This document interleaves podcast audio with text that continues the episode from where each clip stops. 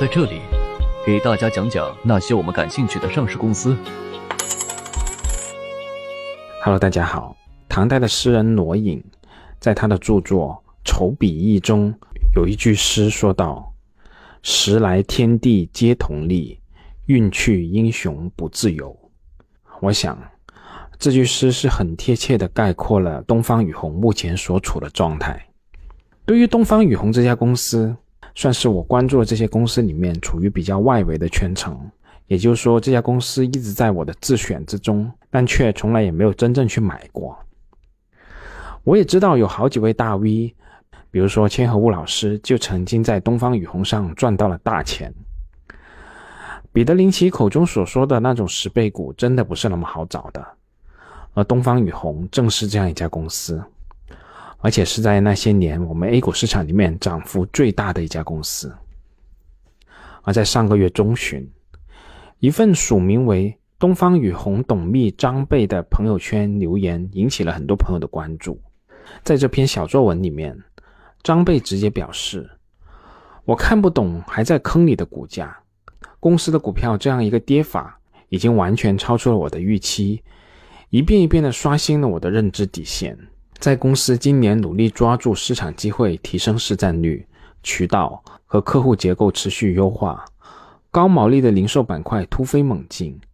沙粉为主的非防水业务快速发展，收入利润均实现双增的前提下，股价已经跌到快接近去年十月底的低点了。公司的基本面早已触底回升，而股价居然还在坑里待着，看不懂。看不懂，实在看不懂了。这段时间我一直扪心自问：是我们管理层和团队不够努力，今年没有把业绩做好，没有实现收入和利润的逆势增长，没有展现出雨虹作为龙头企业的魄力和实力，还是我作为雨虹的董秘不够努力，没有一如既往的和大家密切沟通？没有对外充分传递雨虹的正能量和对未来的可持续且高质量成长的信心吗？如果不是的话，那究竟是为什么如此负反馈呢？为什么忽视了团队的顽强拼搏？为什么忽视了企业的阿法表现？为什么忽视了雨虹为摆脱当年房地产依赖症、快速果断实施渠道变革方面所做出的艰辛努力，以及转型中已经展现出来的成效呢？为什么忽视了我们零售目前已经占公司收入百分之三十以上占比的前提下，仍然在保持高速增长，让我们的业务越来越展现出消费属性呢？为什么忽视了我们防水渠道和品牌赋能的协同下，强大的渠道带货能力让我们的非防水业务快速增长，逐渐构筑成我们第二增长曲线呢？为什么忽视了行业供给端出清，竞争格局持续优化？我们已经等来了前所未有的龙头企业快速提升市占率的大机遇呢。以上我们说到的这十二个提问，是东方雨虹的董秘提出来的，也充分表现了他自己对当前公司股价持续下跌的不解和迷茫。但如果我们回看数据，东方雨虹的股价从二零二二年末收盘价三十三点四七元每股，跌到如今约二十四元每股的价格。公司股价下跌的幅度约在百分之二十八左右。相对于一些同行业的公司，比如说我们熟悉的北新建材等等，东方雨虹的股价跌幅确实大了一些。但我们也需要考虑公司的杠杆，考虑到公司股价在回落以后仍然高达二十倍左右的市盈率，其实这样的回调也算不上有多不合理吧。也有很多朋友在交易所的投资者板块留言喊话公司。如果觉得市场错了，低估了公司的价值，那么公司就回购股票吧，管理层增持也好，拿真金白银出来表明自己的态度吧。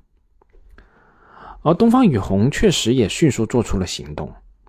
在二零二三年的十一月十三号晚间发布公告称，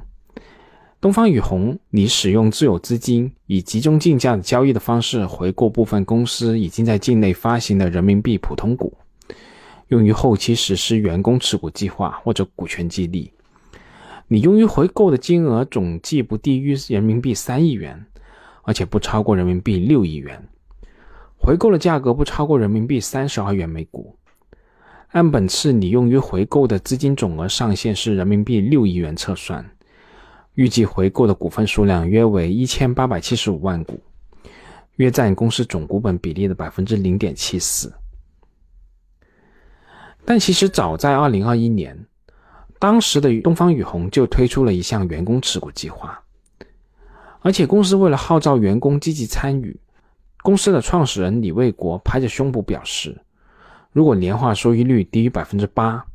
则由他本人兜底保证百分之八的收益，当真是中国好老板呐！在这次员工持股计划中，一共有一千四百一十一名员工参与。筹集的自有资金有十三点八亿，和券商融资十三点八亿，共计二十七点六亿，以均价约五十五元每股的价格购买了公司四千九百四十七万股的股份。如果这部分股份持有到现在，现在每股的亏损约在三十二元左右，亏损的比例超过百分之五十以上。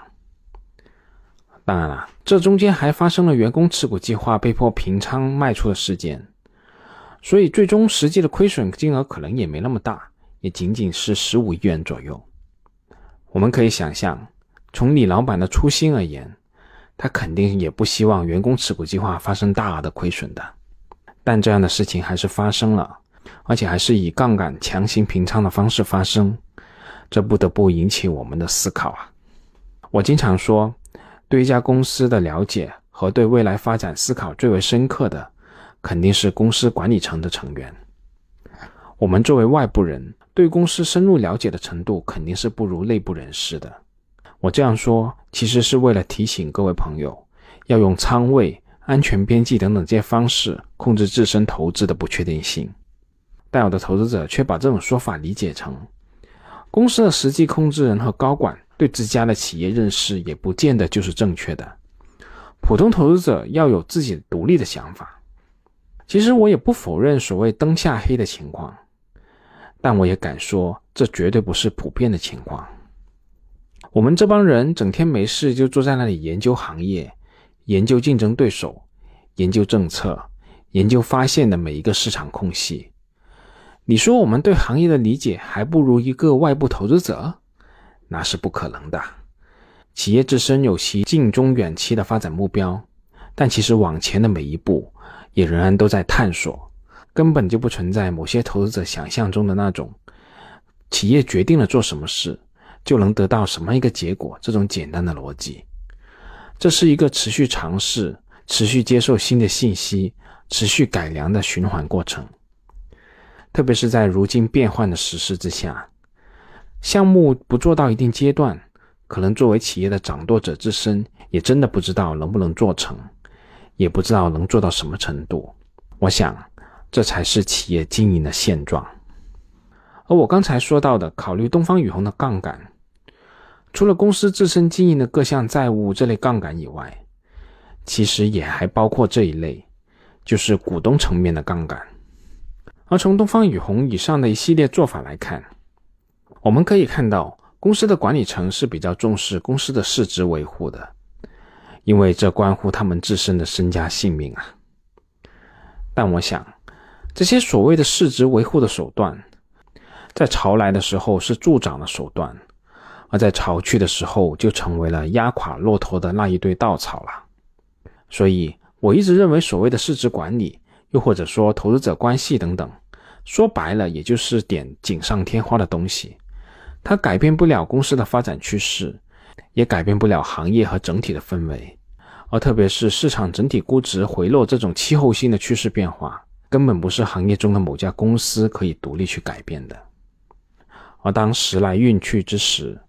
各种牛鬼蛇神、各种质疑也都会纷至沓来。比如说，目前我们能看到的，质疑东方雨虹营收二百五十三亿，应收账款就高达了一百五十一亿，而公司到目前为止也没有做大额的坏账计提。又比如说，有一些自称东方雨虹前员工的网友发帖，跪求李董退还第四期股权激励本金等等这些。当然了，我这里要强调，我这里所说的运气，并不是指我们传统意义上的运气，而是时势。正如雷军大哥所说的：“风口浪尖，猪都会飞。这说的就是趋势的力量，也就是天时、地利和人和。当然了，我们也很清楚，风就来那么一波，也并不是所有猪都能飞起来，而能飞起来的只是那些提前准备好的猪。这其实是两者相辅相成的关系。由于基础的条件是我们能控制的，所以我们过去强调的比较多，而时势这种东西则相对考虑的更少。